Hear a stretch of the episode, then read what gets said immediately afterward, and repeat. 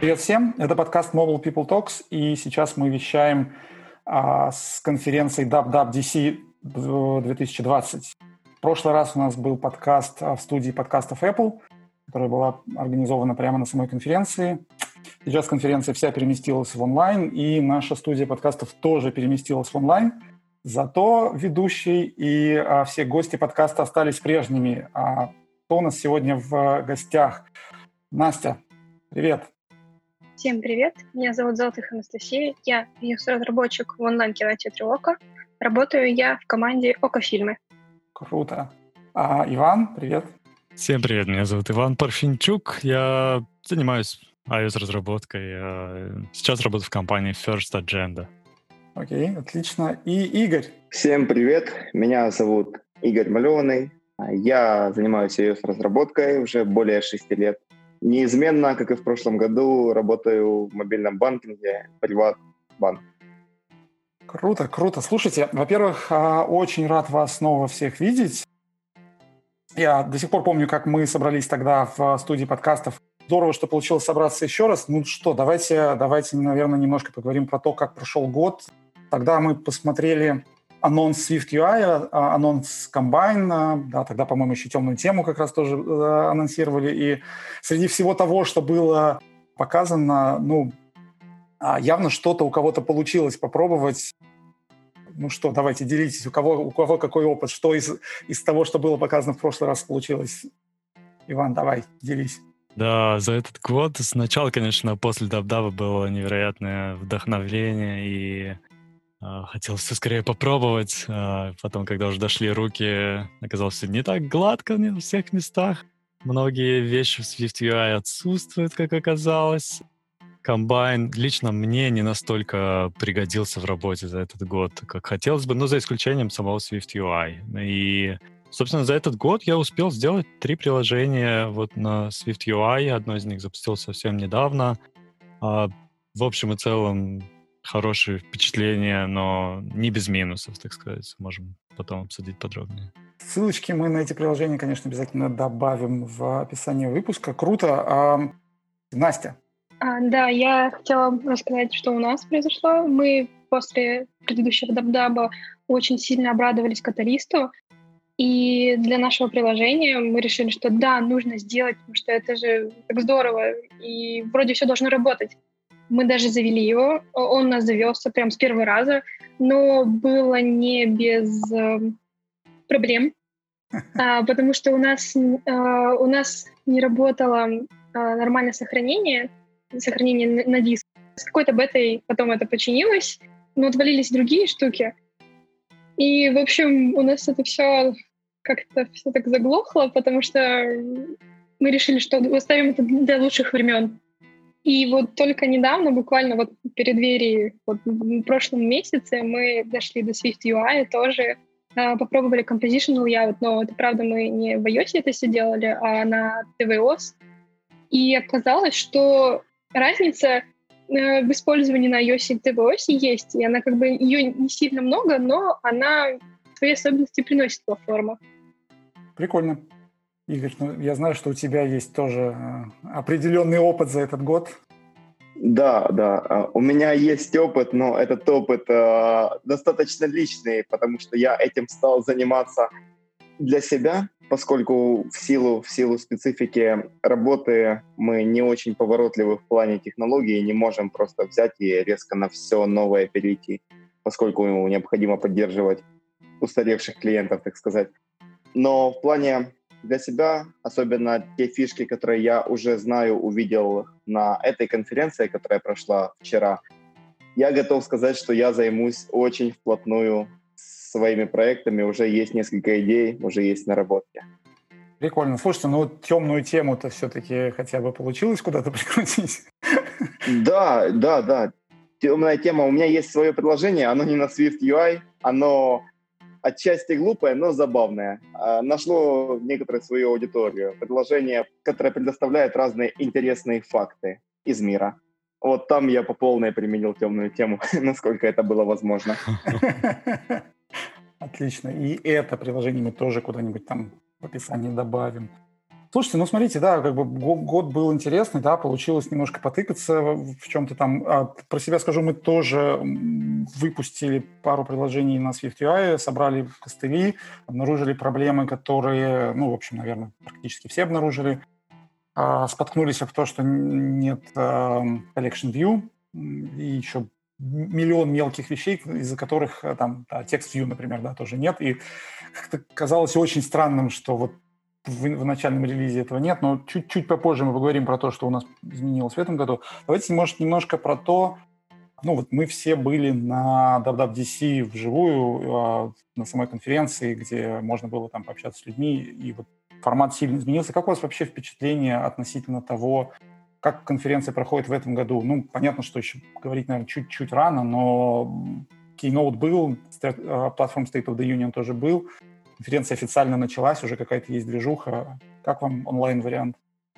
Наверное, я возьму слово как разница у меня есть. Я в прошлом году была первый раз на WWDC, и э, в этом году я побывала просто в онлайне, но разница ощутима, потому что ты смотришь в онлайне, ты смотришь э, в офлайне, это, ну, это впечатление, ощущения просто, они отличаются внутренне ты понимаешь, ты смотришь, и ты, ты переживаешь все те же самые эмоции, но когда ты в офлайне, добавляются радостные нотки, что ты, ты прям видишь, как а, Тим Кук ходит по сцене, как Крейг ходит по сцене, и ты понимаешь, что ты сидишь буквально в нескольких метрах от них, а тут ты понимаешь, что в, в, в онлайне ты понимаешь, что ты сидишь от них, но не в, не в нескольких метрах.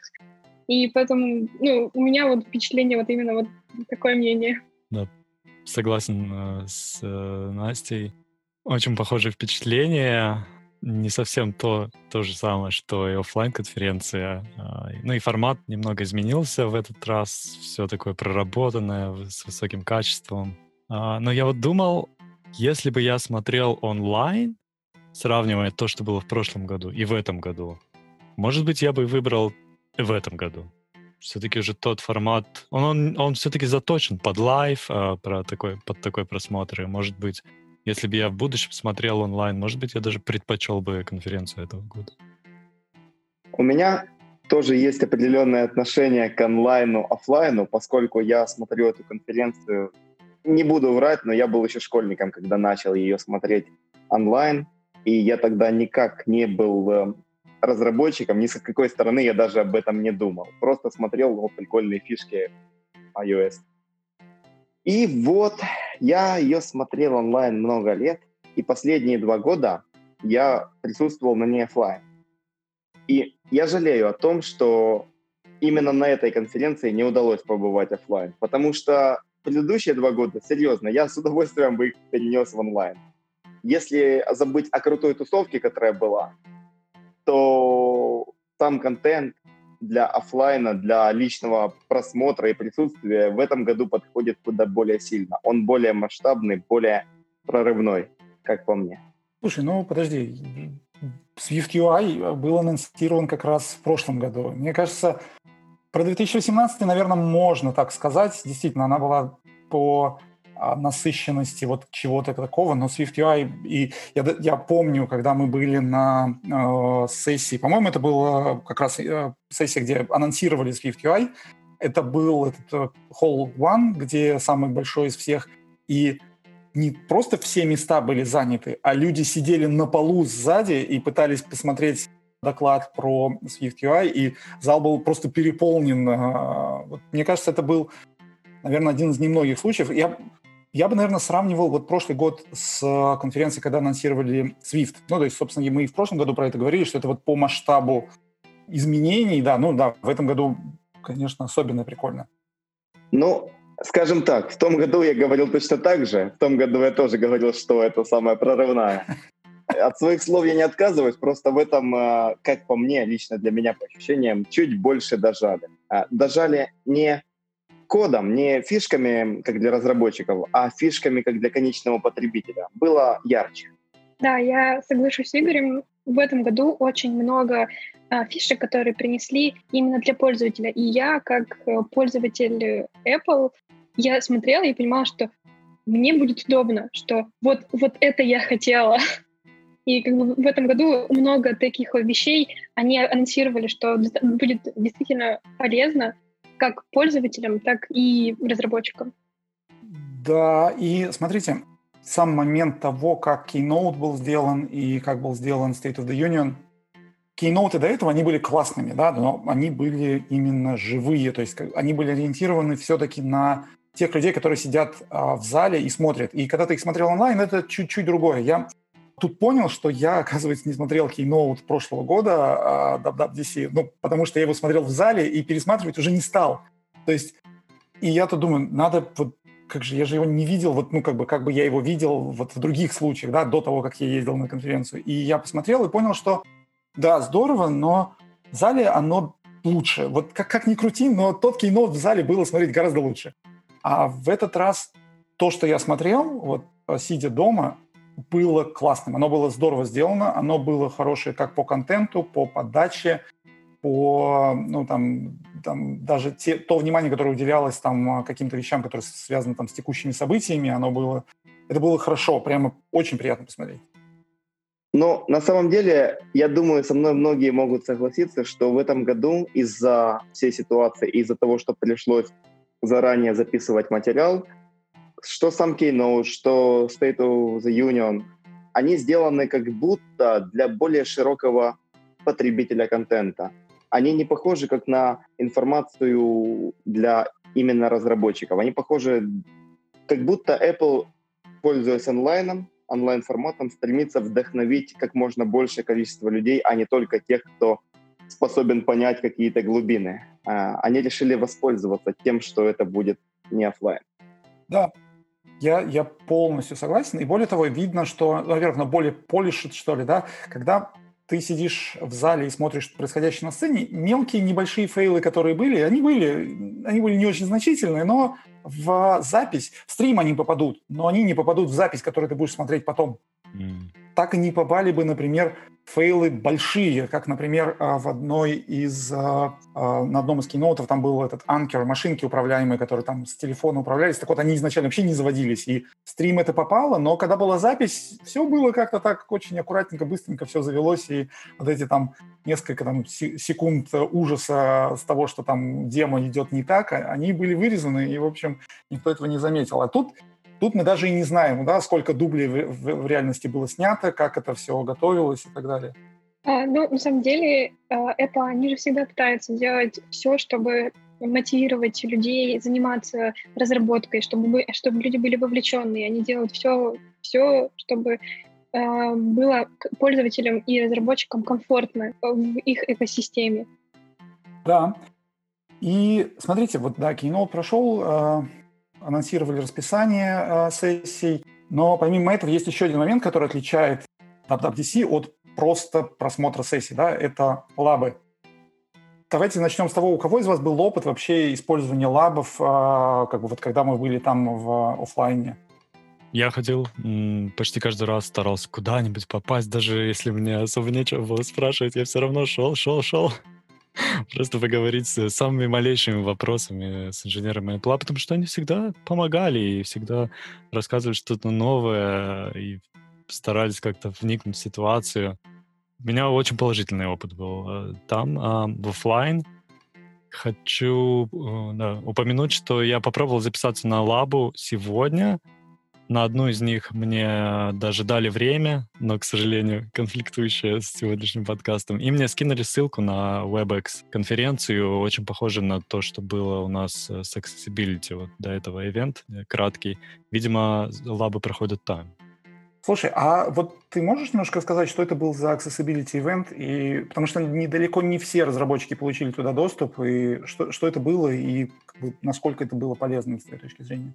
А, да, Apple провела такую тестовую мини-конференцию, мини-онлайн-конференцию. Они в лайве рассказывали про accessibility, про последние какие-то нововведения в этом, как, как можно сделать твое приложение более доступным, и в это же время ты мог задавать еще и вопросы в чате. А, на, на твои вопросы отвечали тоже инженеры Apple. И можно было, кроме этого, еще поговорить один на один после созвона. также с инженерами выбрать время и спросить какие-то конкретные вопросы. Я тоже хочу рассказать про свой опыт uh-huh. лаб, на которых я была в прошлом году в офлайне. На самом деле у меня был определенный план, то есть я, у меня были прям списочек вопросов, которые нужно задать инженерной команде Apple. И с этими вопросами я конкретно шла к ним, то есть э, на всех лабах я побывала. А, но единственное, я была э, еще на лабе дизайна, на которой я просто пришла к ним поболтать, и я удивилась, насколько инженерная команда и, и дизайнерская команда, и, в принципе, сотрудники Apple э, пытаются проникнуться и понять э, твою проблему, понять твой вопрос. И даже если как бы, вопрос вообще шуточный, они все равно пытаются что-то тебе подсказать. Хоть, хоть вопрос и не требует, в принципе, ответа, но они все равно пытаются как-то посочувствовать. Планируешь а, пойти на лабы вот в онлайн-формате? Я думаю, что да, а, потому что все равно вопросы некоторые у нас остались, и консультация с э, инженерами была бы неплохой. Игорь?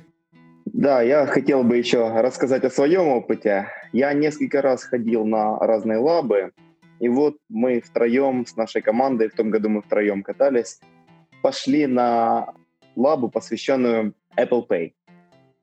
У нас были вопросы, связанные с тем, как обрабатывать э, процессинг, как обрабатывать э, время, которое сама Apple отводит, там что-то на около 30 секунд на транзакцию. То есть наши вопросы были в том, как сделать классный UI, который обработает много разных вариантов. И нам Apple не смогла помочь. Э, вышел паренек забавный, поулыбался, позвал другого паренька, мы все пообщались, и вместо того, чтобы ответить, как делать правильно, они ответили, делайте как хотите. То есть норм. На самом деле у меня была примерно такая же история, потому что я пришла в прошлом году к команде AV Foundation, и у них спрашивала, как правильно э, про, скачивание. У меня через несколько минут э, хождения от одного человека к другому прислали все-таки к нужному. Он э, минут пять мы с ним разговаривали, обсуждали, что мы делаем, как нужно делать. В итоге он сказал, ну, э, давайте вы мне напишите на почту, я посмотрю, потому что я что-то как-то не, не понимаю, что происходит. Хотел еще упомянуть, что в этом году, когда записываешься, тебе заранее нужно написать вопрос, скинуть ссылку на приложение. Есть, э, есть надежда, что не будут футболить так тебя. Сразу найдут нужного человека, да. Да, да, да. Слушай, ну ты, конечно, это отказаться от сессии на лабах в пользу подкаста, это был героический поступок. А ладно, там, там не, не очень серьезный вопрос, так что я еще надеюсь успею записать. Окей. Смотрите, а, во-первых, да, тем, кто слушает, и мы постараемся выпустить выпуск очень быстро, а, попробуйте попасть на лабы. Лабы – это действительно хорошая штука. Иногда они действительно дают абсолютно бестолковые ответы, иногда они дают ответы в духе а, «да, это бага, в баг-репорт сообщите», и, в общем, так оно и там останется висеть еще лет 15 а, но иногда дают действительно дельные советы, которые могут вам помочь. То есть это вот э, похожая вещь. У меня был опыт уже не славами. Я некоторое время назад наконец-то воспользовался technical саппортом, который там, получает каждый подписчик Apple. И инженер, отвечая на вопросы, реально помог. Он э, подсказал именно то решение, которое мне было нужно. Это было там связано с восстановлением модели Core при утерянной исходной модели. И, в общем, мы дошли до того состояния, чтобы было можно это сделать. Тем не менее, с лабами, наверное, все, да. Ну, как бы понятно, что лабы перешли в онлайн, и WebEx это все-таки, конечно, не живое общение, но ладно, давайте как бы вот это вот а, от а, всех этих а, эмоциональных и нетехнических вещей перейдем уже к анонсам Дабдаба, да, мы собрались, наверное, здесь в первую очередь поговорить про это. Игорь, как я понимаю, наверное, для тебя был в первую очередь вопрос, связанный с переходом маков на ARM. То есть вот, вот это то самое, то, что для девелоперов мощнейший анонс, который был, или нет? Uh, да, все именно так. Я сегодня потратил уже какое-то время на то, чтобы TDK заказать. Это Transition Developer Kit. Это их uh, Mac на ARM. При том, что я не, являю, не являюсь macOS разработчиком, просто хотел бы через такой путь интересный в это вовлечься. Но пока что по региону мне недоступно его купить, но я приложу все усилия, чтобы его поиметь. Слушайте, ну смотрите, действительно, э, про, про эту миграцию говорили очень давно, и там слухов было очень много. Кто-то говорил, что они хотят Xcode на iPad запустить, потому что там какие-то кусочки ARM кода были где-то в Xcode, что-то как-то. Казалось, пока, похоже, это все-таки немножко в другую сторону. Как вообще у вас, э, вы как чувствуете вообще, это правильно, неправильно? Ну, вот давайте поделимся каждый своим чувством. Ну, мне кажется, да, уже давно говорили об этом и э, ожидали этого. Я думаю, для Apple это точно правильно. Они хотят все контролировать, весь стек, и теперь дело дошло на маке до процессоров, конечно же. Ну и сами процессоры, если смотреть на iOS, на WatchOS, на iPad, они невероятно быстрые, ведь у них и с очень высокой эффективностью работают. А для пользователей мне кажется, посмотрим. Они, конечно, обещают сейчас э, очень э, высокую производительность и то, что будет высокая эффективность в плане термо, терморегуляции всего этого термовыделения. Но да, я думаю, посмотрим. На самом деле мы вот э, в семье тоже думали покупать новый Mac в этом месяце, но теперь, вот, честно говоря, да, затрудняемся решиться или ждать, или не ждать, чего ждать, пока непонятно. Мне кажется, что переход на Apple Silicon э, с точки зрения для разработчиков это развязывает руки нам. То есть мы можем э, писать все нативные приложения, они будут доступны и на всех устройствах. Но мне кажется, с точки зрения пользователей, для них без разницы. То есть они, для, с точки зрения ну, пользователя, который просто вот купил iPhone, Apple Watch и MacBook, для них не будет понятно, чем отличается там, его MacBook на Intel и его MacBook на Apple Silicon. Ну, в этом, в этом плане, мне кажется, вот только это для штука для разработчиков. Зато теперь у нас появляется один интересный аргумент в любых спорах. А, никто из э, ПК-бояр не сможет нам сказать, что маки неоправданно дороги, потому что никто не будет знать истинную цену этих процессоров. Слушайте, а у меня на самом деле а, вот по поводу того, а, что говорит Настя, что э, пользователь не будет знать, собственно, Apple именно это в кейноуте и сказали, да, типа они же сначала показали macOS, значит, вот у нас тут все мы поменяли, вот у нас там новое то, потом, да, и, кстати, все, что мы показывали, оно крутилось на процессоре, который стоит в iPad Pro. И потом еще показали, как на этом же процессоре крутится Final Cut Pro и Photoshop и Lightroom. Да, и тут небольшой анонс. Мы в компании про это как раз немножко говорили заранее. У нас были, э, значит, споры, вот если ARM покажет, то что, как должно быть. И среди предсказаний, которые у нас были, было обязательно, это должен быть Microsoft Office, ну, потому что иначе как бы это должен быть обязательно Photoshop, потому что, опять же, ну как? Это должен быть какой-то просьют с точки зрения того, что там работают э, вот те, кто работает с Mac, именно это Final Cut. Ну, может быть, должен был быть, быть также Adobe Premiere, но, как бы, видимо, пока еще Premiere не, не готов. Но помимо этого они показали Майю, которая крутилась уже не нативно, а в режиме трансляции э, кода в ARM. И она работала. И просто она не просто работала, она работала на том же самом непонятно каком процессоре с iPad Pro. И так смотришь на это и понимаешь, что вот этот iPad Pro на самом деле неплохо заряженная железка-то ведь. Потому что, ну, то есть на нем крутился Photoshop, причем так, ну, там, что-то человек, то, что делал, там, редактировал сцену, там, менял эти, э, этот дым, который там накладывал какие-то эффекты и все остальное, оно выглядело как вполне себе хорошо работающее, э, работающее приложение. А это значит, что запас мощности у этого процессора, в общем-то, неплохой. Прямо сейчас я запустил Zoom на актуальном iPad э, с этим самым процессором. Уверяю, почти никакой разницы с компьютерной. Ну, да, ну ладно, Zoom это как бы такое. А, вот меня больше интересует другой вопрос. Э, там вот они год назад показали Mac Pro как творение искусства, да, что-то, что там прямо э, рвет всех во всем.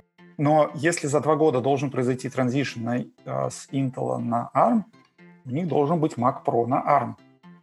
И это должен быть что-то, это должно быть что-то, что как бы должно заставить производителей серверов на Intel задуматься.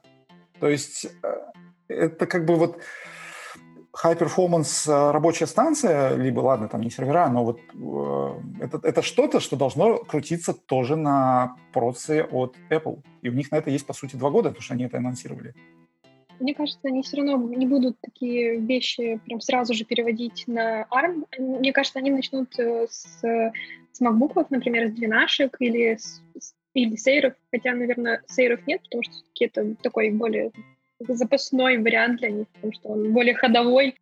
Наверное, с двенашек, с тринашек, может быть, потому что они маленькие, и как бы, ну, двенашки точно, скорее всего, они первые на, на, на очереди. Да, да. Но я к тому, что если они озвучили, что мы за два года сделаем транзишн, ну, сейчас нельзя уже сказать, типа, не-не, мы передумали, и вот вернемся назад. То есть, значит, где-то там сейчас инженеры уже либо как минимум э, активно проектируют, либо уже спроектировали чипы, которые будут э, ставиться в эти самые Mac Pro и в очень производительные там MacBook Pro. Угу. очень интересно будет посмотреть. И мне еще любопытно, как что будет с GPU. Все сейчас говорят, вот там NVIDIA впереди, AMD как-то а, не ахти, а тут хоп, Apple Что же случится у нас с GPU рынком, интересно, после того, как появятся какие-то такие high-end станции, да? Я вот э, не знаю, обратил кто-то внимание или нет, э, но в, в скачиваниях э, в девелопер-портале Apple в возможностях скачать сейчас, вот буквально вчера, сразу после презентации появилась возможность скачать, я не вникал, что это конкретно, но инструмент по работе с металлом для Windows. Хм. Интересно. Я подозреваю, что какая-то подготовочка для тех же Unity-девелоперов, э, чтобы с разных платформ делали под их архитектуру, под их GPU в том числе. Я думаю, они уже вполне себе готовятся и делают уверенные шаги. И Сразу же при этом вспоминается а, Windows RT и Surface RT, который пытался, по-моему, сделать в тот момент примерно то же самое, да, когда они пытались а, Windows перенести на ARM, и, в общем, не вышло у них это тогда. То есть тут как бы Apple явно дождался момента, во-первых, пока ARM станут достаточно производительные, чтобы поддерживать эту трансляцию нормально, а не так, как это было. И, э, ну, собственно, подготовились они к этому, чувствуется гораздо лучше.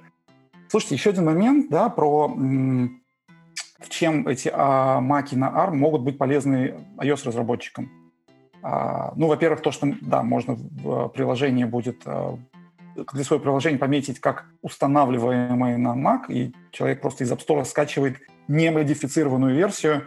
Ну, понятно, что user experience будет не идеальный для ноутбука, но тем не менее это будет как бы можно просто скачать там это и оно будет сразу работать, никаких дополнительных шагов. Но а наш симулятор а, станет уже эмулятором. Так ведь? Потому что платформа у нас будет та же самая. Нам не надо будет компайлить наш код под Intel для того, чтобы он работал в симуляторе. Он будет работать на том же ARM, только на ноутбуке. Очень точно, да. И наконец-то можно будет убрать шаг вырезания i386 с платформы. Да, я, кстати, да. попробовал в App Store Connect, зашел, там они говорили, что нужно, можно управлять э, доступностью твоего приложения в, получается, ARM App Store, mm-hmm. не знаю, как это назвать, и там действительно появилась галочки, э, меню, менюшка такая сверху, где ты можешь отметить, какие из приложений ты хочешь, чтобы были доступны на вот этой новой э, Mac ARM платформе. Ну, на, надеюсь, что вторая волна iOS-приложений э, будет более удачной, чем каталист, э, потому что пока особо что-то не видно наплыва. Ну и да, в связи со всеми этими, еще э, в связи со всеми этими изменениями, да, важный момент, который не сказали на Keynote, хотя я бы, наверное, это прямо там в самом Keynote огромными цифрами бы написал. А macOS 10 уходит на покой. Теперь это macOS 11. Прямо сейчас э, у меня скачивается macOS 11, пока в кавычках, но она пишет, что она macOS 10.16. 10.16. Да-да-да, это уже, сейчас мы уже все посмотрели, там у многих э, при выборе стартап-диска, если у тебя есть два диска для запуска на Маке, она там подписывает себя как 10.16. Ну, в общем, они, они пока не определились. У меня есть подозрение, что это было реально решение вот уже сейчас или все-таки вот на следующий раз, да, и там, нет, ладно, все, вот все-таки 11. Но так ведь подумать, действительно, целая эпоха собственно, слово macOS X, да, эту буковку X они убрали тоже не так давно. Я так понимаю, что уже в тот момент они понимали, что вот этот вот период, что на десятая версия сменится 11, они уже, как бы, это, это было уже в планах, да, когда это произойдет. Ну да, пора с ней попрощаться и сказать привет а, macOS 11. Ну, мне кажется, что переход на 11 версию э, это, это логичный шаг, потому что все-таки э, переход на Apple Silicon, то есть он переход на новую архитектуру, поэтому как бы здесь э, изменение мажорной версии это как бы вообще прям отлично. А в следующем году, мне кажется, будет 11.1, 11.2, потому что это будет продолжение э, вот этой новой эпохи. Прямо сейчас у меня рядом стоит э, старичок э, iMac, который называется лампа Джобса, и на нем стоит э, macOS 10.0. Вау. И если задуматься, то ровно если не ошибаюсь, ровно 20 лет прошло э, от, до смены мажорной цифры. Это достаточно значимое событие. Да. В 2000, по-моему, в сентябре они анонсировали предварительную версию, и вот, да, уже 2020 и все. Теперь, теперь главный вопрос, э, вот через год это будет macOS 12 или все-таки опять 11.1 и так далее? Да? Какие версии у вас? Посмотрим, как вы все заговорите, когда уже через месяц после релиза будет 11.1, 11.2. Да, кстати, вот это будет интересный момент, как они будут а, апдейты к ним, потому что, ну, с iOS-то понятно, да, но тут-то были апдейты через точку. В общем, интересно, интересно, будет, будет уже интереснее. Либо действительно они перейдут на единую нумерацию версий, где первый разряд обновляется раз в год, это будет уже одинаково для всех из них, но увидим. Хорошо, а давайте чуть ближе к... Мы же подкаст про мобильную разработку. Давайте немножечко поговорим, ну, хоть чуть-чуть, да, за весь выпуск, немножко поговорим про то, что коснулось мобильных разработчиков. На самом деле, из того, что было анонсировано, есть несколько тем, которые были на Keynote и на State of the Union. Наверное, про них действительно обязательно поговорить. Давайте поговорим про App Clips. Да? Что-то, что ребята из э, соседней, значит, команды, которые там, команда Android, которые там про, про в течение всего Keynote говорил, что это все уже у них давно было, да, у них там был Instant Apps, который почему-то, кстати, совершенно не взлетел. Вот удивительным образом, э, может быть, сейчас, конечно, кто-то из наших слушателей начнет там говорить, нет, нет, вы не правы, все давно взлетело, но я целенаправленно пошел к ребятам, которые занимаются дроидом, сказали, нет, честно говоря, не особо они где-то есть и как-то не особо используются. И мне кажется, здесь Apple пошла по правильному пути. Опять же, э, их часто за это хвалят, что они дают не инструмент, а некоторый use case. То есть они показали, зачем это все нужно. То есть само по себе наличие возможности запустить приложение без установки – это прикольный технический челлендж, но не то, что нужно в реальности, да. А вот если у тебя есть понимание, зачем это надо, например, ты подошел к этому а, самокату, навел телефон и быстренько взял его в аренду, если это там самокат, или ты там пришел, не знаю, в магазин, скачал приложение и стал сразу же там постоянным покупателем, а потом уже установишь все себе это приложение уже дома в спокойной обстановке, да, вот какие-то эти вещи, они как раз позволяют, э, во-первых, промоутить приложение в офлайне, что, на мой взгляд, крайне здорово для разработчиков. То есть если ваш, э, ваше приложение имеет какую-то ценность в офлайне, то это еще один инструмент продвижения этого приложения. Ну да, и то, что они придумали свой собственный вариант этого кода для публикации, он будет привлекать внимание, как мне кажется. То есть он отличается от QR-кодов, отличается, и он будет виден. Я на самом деле уже давно ношу одну идею в себе, иногда в себе, иногда с кем-то обсуждаю. Э, идея касается мобильного банкинга, и чтобы привнести это а, в приложение, которым я занимаюсь на работе, а именно создать что-то наподобие виртуального терминала а, некая возможность пользователя оплатить что угодно, где угодно, используя а, Apple Pay через процессинг э, банка. Условно, всем плюсы, всем хорошо. И э, как только я увидел Clips, первая мысль у меня возникла, у меня уже разработана целая а презентация. Я буквально на днях, на, на днях э, планируется, что я руководству это покажу и посмотрим, как выгорит, не выгорит в рамках эксперимента сделать. Слушай, а вообще это выглядит прямо действительно классной идеей. Вот, а, то есть у тебя, если у тебя есть Apple Pay, ты просто через этот а, AppClip можешь что-то оплатить прямо тут, здесь и сейчас без а, самого терминала, да? и принести, принести деньги бизнесу, даже не являясь его клиентом. Это тоже интересно. Достаточно лишь, чтобы торговая точка была партнером. Да.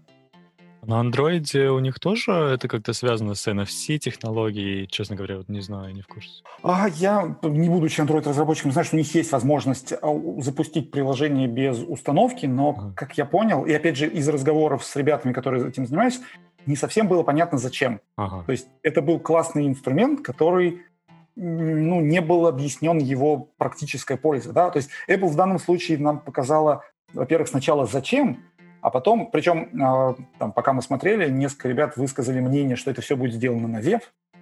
Как бы, видимо, у людей привычка, где-то вот они там React Native начитались своего, да, и теперь везде этот думают, что все будут на JavaScript эти штуки делать. Нет, Apple показала Native SDK и ограничение в 10 мегабайт.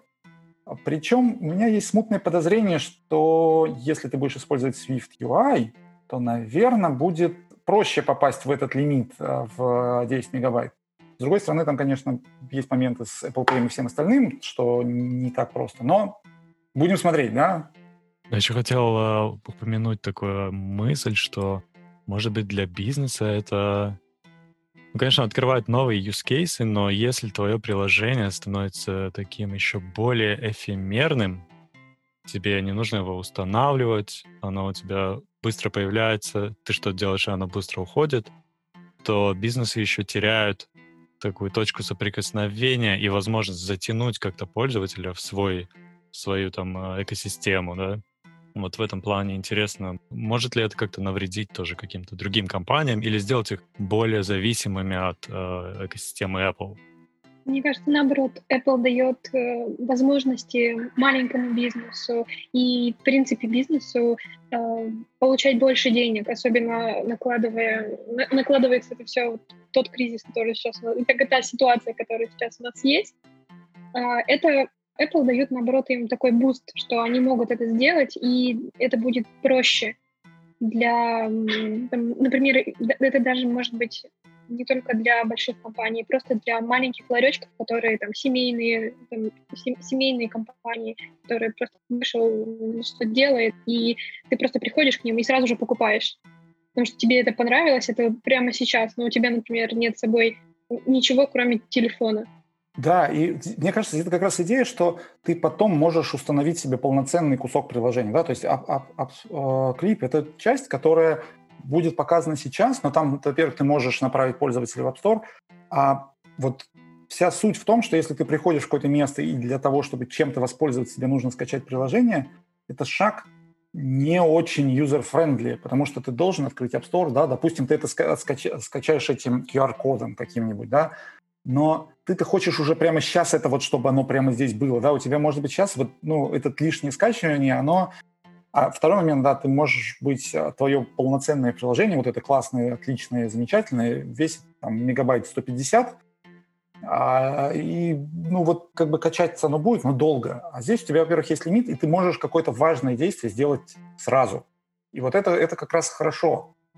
Поэтому э, одна, одна из тех вещей, которую я, наверное, возьму э, себе на лето поковырять и попробовать. И там, а, помимо этого, есть еще какие-то ограничения, связанные с тем, как и что это должны использовать. Там что-то, по-моему, связанное с а, ограничениями по геолокации. То есть поскольку сессий самих еще не было, я уже прям себе в расписании все эти э, сессии поставил в favorites, чтобы смотреть в первую очередь. Да, там вот чего не хватает в а, приложении Developer, а, которое они выпустили, у них есть только один список favorite, а для разработчиков их должно быть два, три или больше. То есть то, что ты смотришь вот прямо сейчас, вот прямо вот как только появилось.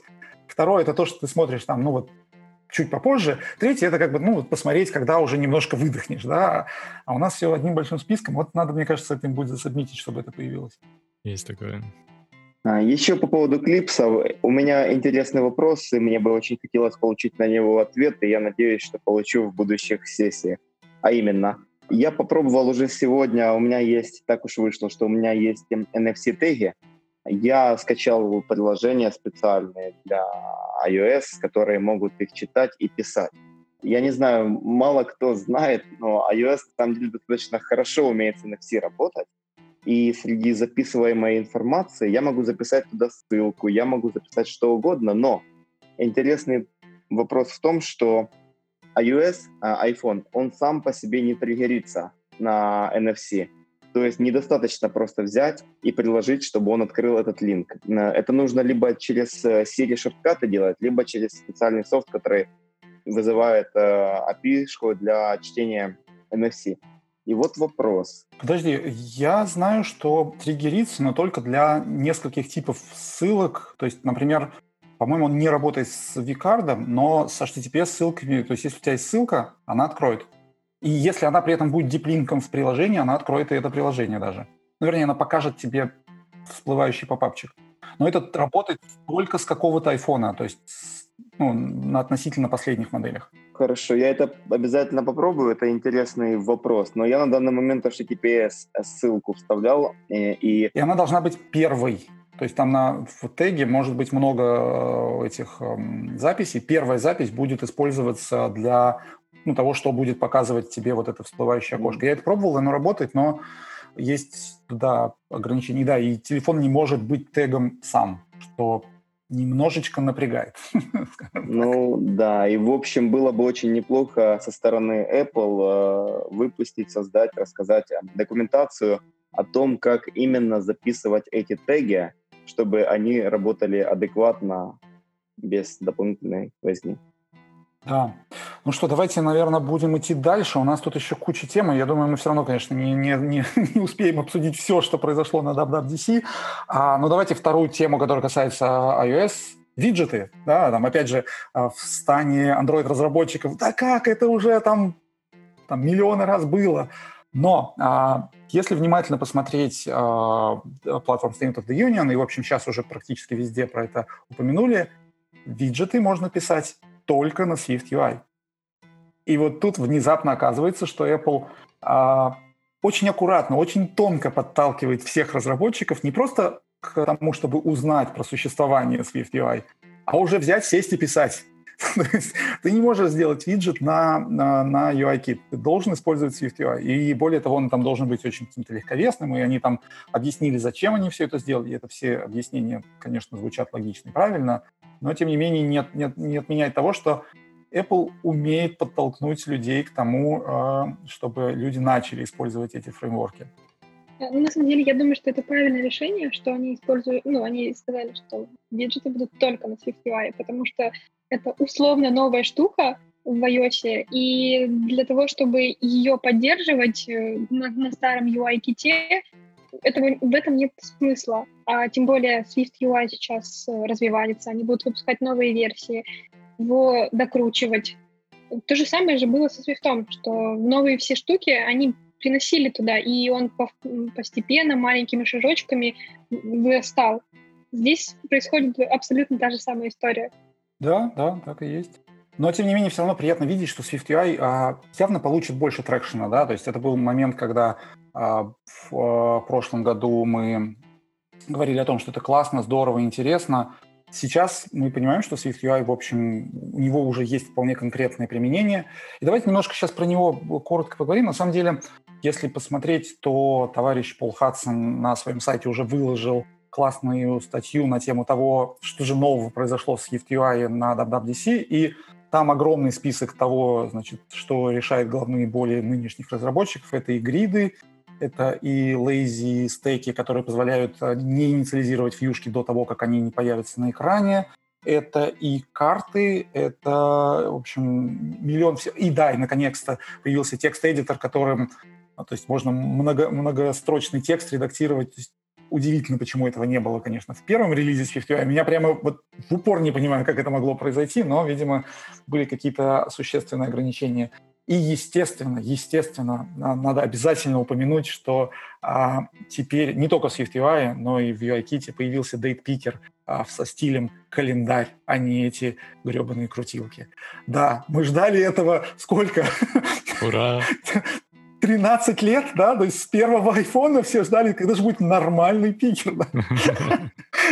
Мне кажется, это, это достойно того, чтобы это прямо отмечать как нечто невероятное, да? Да, это точно. Но, кстати, если внимательно посмотреть, то крутилочки, они остались. Там, если э, кто-то будет вот ковыряться и смотреть, там, если ткнуть в месяц, то откроются две крутилки месяц и год, чтобы перейти на нужный месяц и год, и они все равно остаются этими крутилками. Когда ты их выберешь, ты вернешься опять в режим календаря и а, значит, выбрать. Но то есть совсем без крутилок нельзя, но как бы ура, да, то есть мы, мы наконец-то пришли к этому.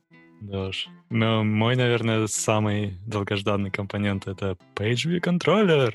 Когда последний раз делал э, приложение мне даже пришлось отказаться от одного из э, первой, от первой итерации дизайна, потому что я не смог прикрутить как бы UI-китовый page контроллер. Мне нужна была пагинация там на scroll view скорее. А, в общем, пришлось это все выбросить, сделать все по-другому. Но сейчас я смотрю, там вроде бы есть tab view с каким-то tab view стайлом. Mm-hmm. Может быть, попытаюсь на него переписать. А, ну да. Еще приятно в этом году хотел сказать, что Swift UI без э, каких-то огромных ломающих изменений. О, да. Что на самом деле немного удивительно. Я, я думал, они что-то поломают, наломают дров. Но я открыл вот свой последний проект, и он сразу скомпилировался. Они причем сказали как раз про то, что это будет один из тех кейсов, что ну, вы старые исходники сможете скомпайлить, и они должны работать. И я так понимаю, что если где-то не сработает, об этом надо будет а, писать довольно явно. И это, кстати, несколько странно, учитывая, что это была всего лишь первая версия SwiftUI, и, ну, как бы зная Apple, они могли с чистой совестью сказать, знаете, да, мы все сломали. Ребята, смиритесь и идите дальше. Как бы какая-то культура уважения к тем, ну, к этим early adopters, она появляется, да, то есть со Swift мы до пятого свифта они ломали всю, ну ладно, хорошо, там до четвертого, давайте так, да, там.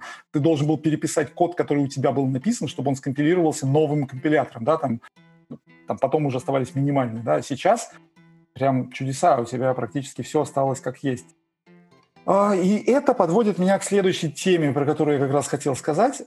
А, я поставил на один из тестовых девайсов а, бету iOS 14, и да, я должен сейчас сделать этот дисклеймер достаточно громко, вслух, и чтобы все это слышали. Никогда, никогда не ставьте беты, особенно первые, а, собственно, никакие, на свои личные девайсы, на которых у вас есть ценные вам данные.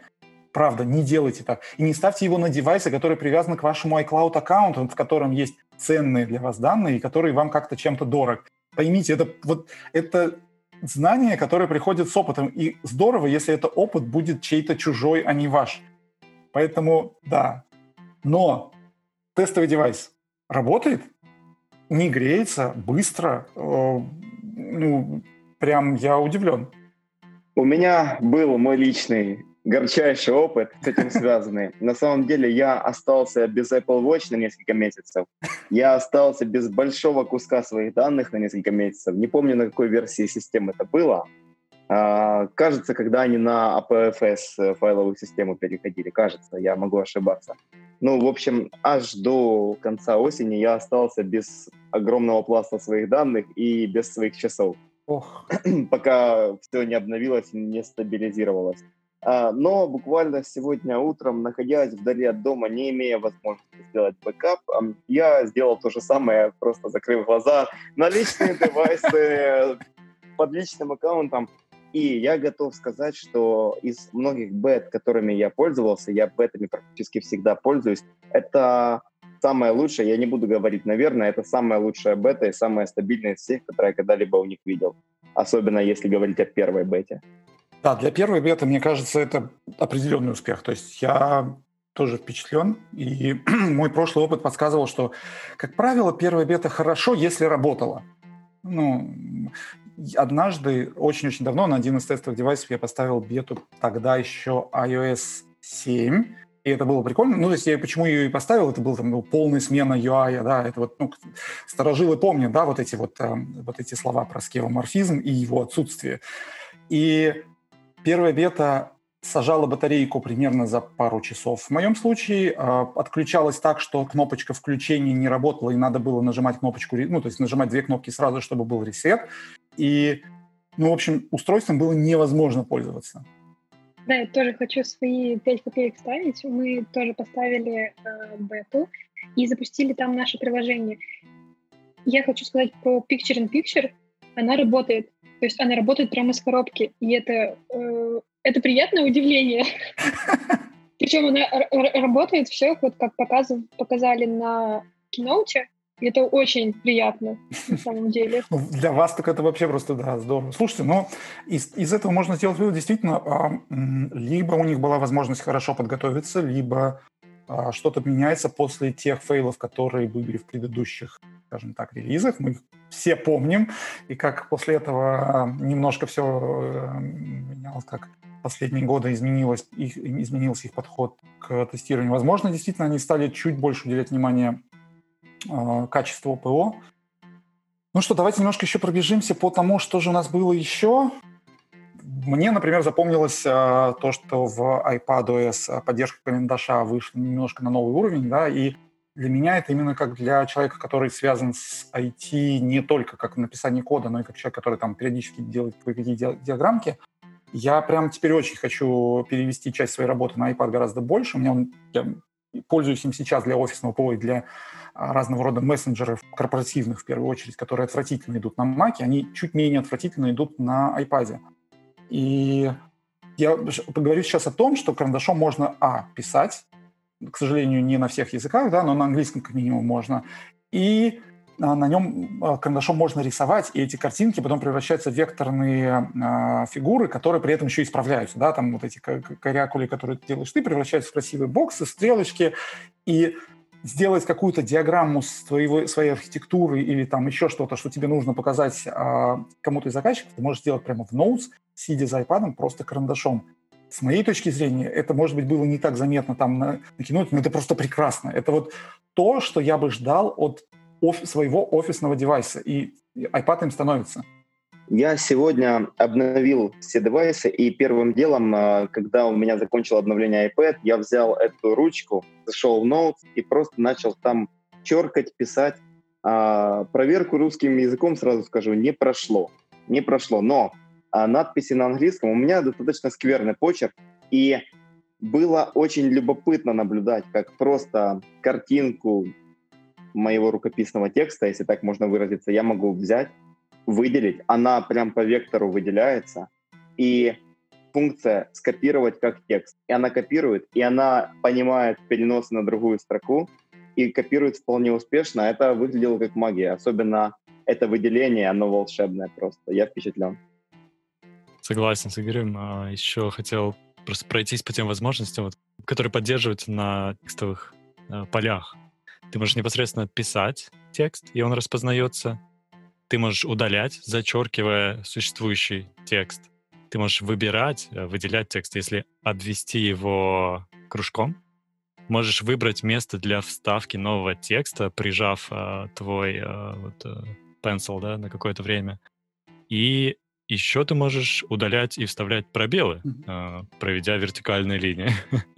Нет, вот да, это зачеркнуть именно для, для стирания, это нас только идеальный жест, и а, ну, то, что обвести для выделения, это, ну, мне кажется, это просто вот это то, где user experience, а, вот те, кто делал дизайн этого experience, они просто вот сейчас блистают. Это, это действительно очень круто.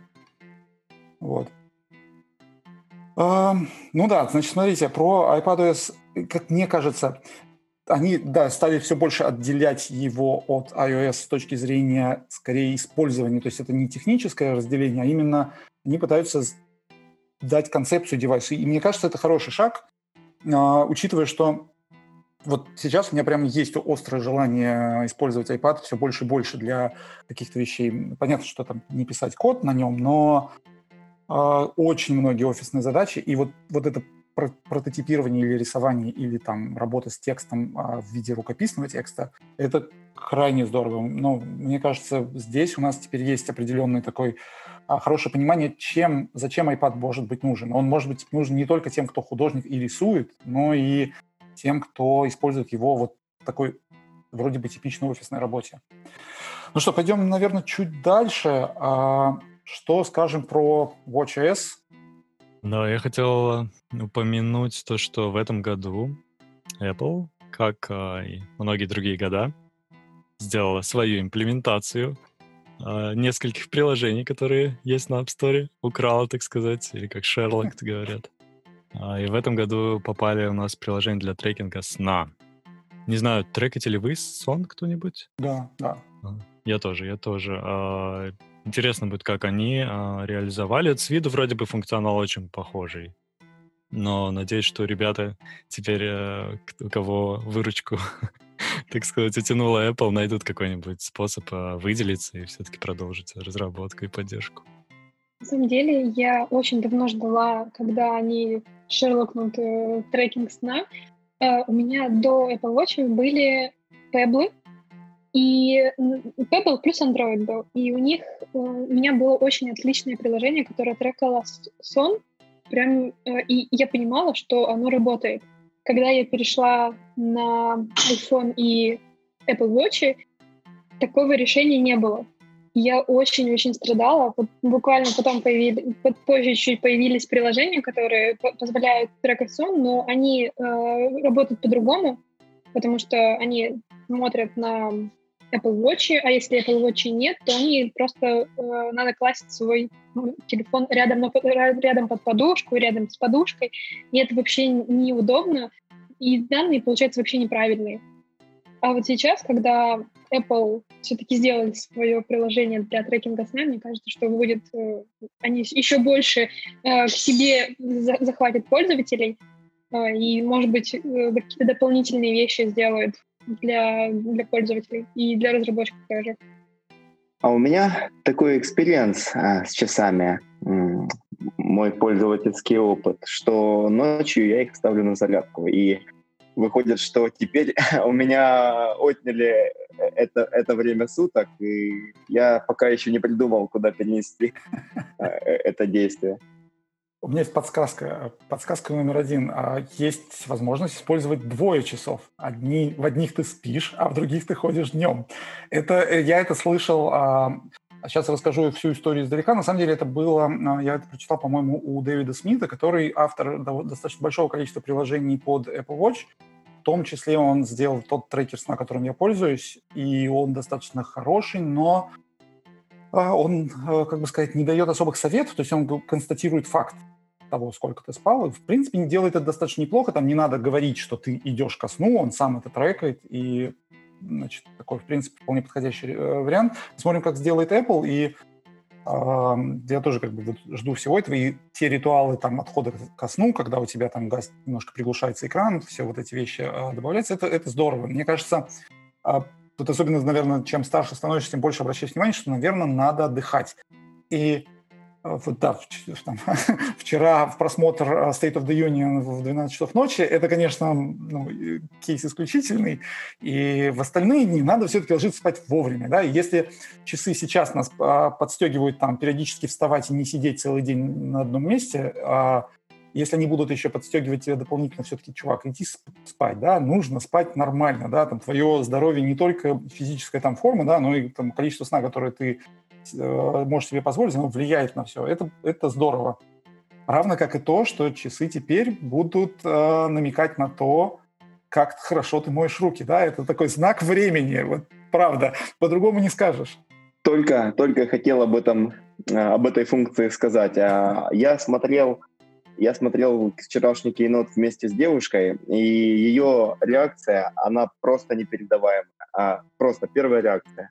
Скорее всего, Apple сделали э, на коленке за 5 минут эту функцию, но они ее добавили только потому, что сейчас это актуально. Потому что, уже от себя говорю, эта функция действительно выглядит как э, некая подделка, сделанная за 5 минут. Она не выглядит сколь-либо серьезно, но она выполняет, особенно в современном мире, действительно интересную миссию, правильно? Да, да. И а, на самом деле это очень круто. И, и мне кажется, действительно, они никогда не думали, когда создавали часы, что нужно будет добавлять туда какую-то модельку машинного обучения, связанную с тем, как именно ты моешь руки, да, вот эти жесты руками, как, чтобы это понять, отделить от всех остальных, и что потом надо это посчитать 20 секунд и сказать, что вот ты молодец. Но да, в интересное время живем, и теперь наши часы будут нам помогать быть здоровее. А не так давно у нас тоже была тут а, разговор на тему того, что нашему миру, наверное, нужен еще один вирус, который можно победить только регулярной чисткой зубов. И, и вот, по-моему, мы, вот с, с мытьем рук мы вроде теперь почти все научились их мыть правильно, в нужное количество и как можно чаще. Да? Нам, нам осталось вот еще чуть-чуть теперь, и мы будем э, гораздо лучше, как все. Я еще хотел, я не знаю, видели ли вы такую фичу новую? Э, она, я думаю, как-то связана как раз вот этим обнаружением того, что ты моешь руки, потому что теперь в Accessibility можно включить распознавание звуков в бэкграунде. Например, ты можешь включить, чтобы твой телефон присылал тебе оповещение, когда он задетектит, что бежит вода, или что плачет ребенок, или что звенит сигнализация, или что кошки-собаки там что-то орут, или просто крик человека. А вот такая вот интересная тоже фича, наверное, может быть, как-то она связана с, именно с вот этой детекцией тоже мытья рук. Возможно, а, где-то лет не соврать будет 10 назад у нас был один из проектов, когда мы для а, одного из наших заказчиков пытались предложить примерно такую же функциональность для там, их девайса. Я, к сожалению, не могу сильно вдаваться в подробности здесь, но а, на тот момент технологии ну, были почти готовы, но не было готовых моделей, и, собственно, мы почти были готовы все вот это взять на себя, там, подготовить эти модельки. Ну, наша идея была как раз в том, чтобы помочь людям, которые плохо слышат, ориентироваться на улице, то есть реагировать на сирены, на громкие э, шумы машин, на там, визг тормозов, то есть пытаться добавить awareness с точки зрения того, что там, человек может не слышать.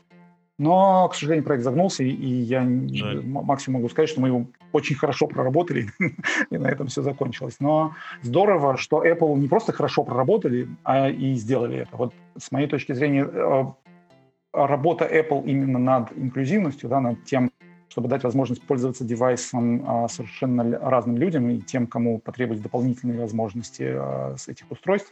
Это невероятно круто, и, собственно, как бы, мне кажется, Apple за это хвалят, в общем, все, включая тех, кто в основном Apple в других случаях ругают. Еще немного по поводу accessibility. Я обратил внимание на другую новую функцию. Это а, тап по задней крышке. Э, либо двойной тап, либо тройной тап. И можно повесить разные функции, допустим, увеличение громкости, уменьшение громкости, а, там музыка, старт-стоп, и там пара десятков функций точно есть, их можно повесить на тап по задней крышке. Хм.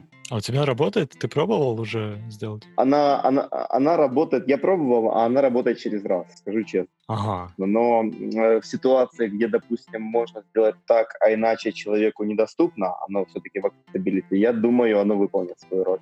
Ну да, я просто пытался настроить э, SE, и на iPad пытался. И она на обоих, ну, по крайней мере, я в меню не смог найти. Видимо, может быть, она только на каких-то определенных моделях. У меня поновее, э, наверное. Ну, еще один момент про шерлокинг и все остальное. Стоит отметить, что там среди всех анонсов мелькнуло, что а, сторонние производители смогут добавить свои девайсы в приложение Find My. И эта речь, наверное, идет о том, что компания Tile очень дико напряглась из-за того, что Apple еще не выпустил ничего, но, в общем, было слышно, что где-то они планируют свои собственные эти трекеры а, представить, брелки, и они из-за этого там, по-моему, уже начали готовиться к подаче суда или подали. Ну, в общем, миллион проблем у них из-за этого возникло. И Apple сейчас сказали, что сторонние производители смогут добавить трекинг своих девайсов через это единое приложение, что, в общем, довольно круто. Еще один момент, слушайте, я вот как раз про это хотел обсудить. У нас а, все ждали очки, ну, понятно, что на WWDC железки показывают крайне редко, и уж явно это будет не а, железки а очки на WWDC. Но я посмотрел состав сессии, и, честно говоря, у меня есть некоторое ощущение, что очки уже где-то рядом. ARKit 4, где они тщательным образом рассказывают о том, как использовать лидар, который стоит на iPad Pro, значит, для этих AR, AR Experience. Но ведь, согласитесь, ходить с iPad ради AR Experience – это какое-то очень сомнительное удовольствие. Тот факт, что они нам говорят, как этим пользоваться, явно намекает на то, что этот, э, конкретно этот сенсор будет не на iPad. Ну, понятно, что он, скорее всего, будет на iPhone, но весьма вероятно, именно этот сенсор будет на очках. Об этом уже сказали, конечно, все, но я просто повторю мысли, с которыми я согласен. Именно этот сенсор LiDAR в iPad, он на данный момент является неким кусочком некого девелопер-кита, на котором мы всего лишь можем тренироваться. Он не нужен в iPad, он не нужен в iPad, но iPad — это просто удобный инструмент, чтобы его пощупать. Совершенно верно. А, еще один момент. Есть сессия, которая а, звучит как распознавание а, жестов рук с помощью фреймворка Vision, что, опять же, на iPhone и iPad ну, может быть, какую-то практическую ценность имеет, но если эти жесты будут распознаваться вашими очками, то ваши жесты рук можно использовать для дополнительного управления чем-то. Поэтому тот факт, что вот эти фреймворки стали появляться, на самом деле мне подсказывает, что очки гораздо ближе к реальности, чем были раньше. Мне кажется, Apple еще делает шаг, чтобы объединить в себе другие девайсы. То есть, например, то же самое, что они э, разрешают использовать сторонние э, контроллеры, там, Xbox, э, контроллер от Xbox. А, скорее всего, может быть, что они сделают то же самое и с очками, потому что есть уже наработки у других э, компаний, и будет логичным э, шагом просто взять их и разрешить им добавить свой софт э, в э, приложение. Интересный поинт, кстати. Я вот об этом как-то не думал, но да, может быть. Хорошо, а давайте... Я думаю, мы сейчас, наверное, не станем вдаваться в подробности того, а, что там появилось нового в Swift 5.3 или там а, в Swift Package Manager. Надо а, обязательно обсудить самую важную тему анонса – обои в CarPlay и в Safari. Ну как же без этого? Это Наконец Safari пришел в паритет э, с. Хромом. По-моему, там давно были оба. Я сам пользуюсь Safari. Да. Нет, я тоже пользуюсь Safari, поэтому я как бы не, не могу сказать, а, что там в Chrome. Но а помимо этого, на самом деле, если быть чуть серьезнее, то в Safari пришли экстеншены с этим а, Web Extension API, которые используются в Chrome, и, соответственно, все экстеншены, которые есть для Chrome, они практически... Я так и не понял пока на 100%, это просто ты их можешь установить сразу или требуются какие-то все-таки их там дополнительный путь, но их, похоже, не нужно никаким образом переписывать точно. То есть их достаточно либо перепаковать, либо они прямо так и встанут и а, сразу заработают. Ну и э, мой личный отдельный э, интерес, который я очень хочу посмотреть, это э, Apple дает доступ э, к своему чипу Ultra Wideband. Э, у них будет сессия Nearby Interactions. И идея в том, что в новых айфонах последних есть чип, который позволяет очень точное позиционирование в близком кругу, то есть там вплоть до там, точности на уровне сантиметров между девайсами. И они дают доступ к API к этому чипу. Как это можно будет использовать, вопрос, собственно, поэтому мы будем ждать э, сессию, но это довольно интересно, по крайней мере, посмотреть. Наверное, да, мы можем говорить еще довольно много всего. Мне кажется, там миллион э, вещей, про которые стоит там, поговорить как-нибудь, когда-нибудь еще. Может быть, мы сможем собраться потом дополнительно по итогам того, как эти бета, бета-процесс идет, и про Swift Package Manager, и про Swift, и про все остальные вещи. Но действительно, давайте посмотрим, как, как с вашей точки зрения, а, вот а, там, посмотрев на текущее состояние бед и того, что было анонсировано, это год стабилизации или это год инноваций, да? Вот как вы думаете? Видимо, видимо, это год стабилизации. А, по крайней мере, да. Мы, мы даже вчера обсуждали вот э, это впечатление от Keynote, такие свежие, и пришли к консенсусу, что в прошлом году было, ну, наверное, из-за Swift UI в основном больше какого-то хайпа и воодушевления а, и такого невероятно чего-то нового ощущения. В этом году, ну, по крайней мере, у меня и, и те, с кем мы обсуждали, это более спокойное такое а, впечатление общее. Может быть, то, что бета, вот, которым поставили на телефоне, не крэшится, это тоже как-то показывает, что это год стабильности. А, интересно, что будет еще на macOS, где очень много изменений. А, но, наверное, я к этому склоняюсь. Интересно, но ты практически мои мысли только что озвучил э, почти что теми же словами. А, это год стабилизации, и э, когда я смотрел эту, э, этот Keynote, когда я установил системы, меня преследовало одно и то же чувство. Чувство, что я, я впервые ощущаю, что Apple делает как будто все правильно как будто нет места экспериментам, как будто нет места чему-либо инновационному, какому-то взрывному, экспериментальному, но есть место правильным шагам, то есть точным, правильным, как надо. это чувство меня не, покидает до сих пор. Я уже сутки пользуюсь их новыми системами. macOS еще не удалось скачать, но все будет. Но чувство, что все сейчас идет как надо. Я, наверное, тоже с вами соглашусь, потому что мне кажется, что действительно все стабильно. Но, наверное, из-за ситуации, которая у нас сложилась в мире, у них было немножко чуть больше времени подготовиться. Закрытые границы, закрытые заводы. Поэтому э, возможно, что более стабильно вышли и беты, и э, анонсы такие вот интересные именно для пользователей, потому что больше, мне кажется, что больше больше сил Apple э, вложили для пользователя, чтобы сделать какие-то вещи, которые будут именно из софта, а не из э, железа. Да, наверное, тоже с вами соглашусь. Я бы сказал, что как минимум это стабилизация для э, iOS, а для macOS тут, конечно, действительно будет вопрос, насколько, ну, учитывая все изменения и переписывание всего через каталист, что вот, наверное, это один из тех минусов, которые я бы отметил, да, переписать все приложения практически переносом их э, с iOS.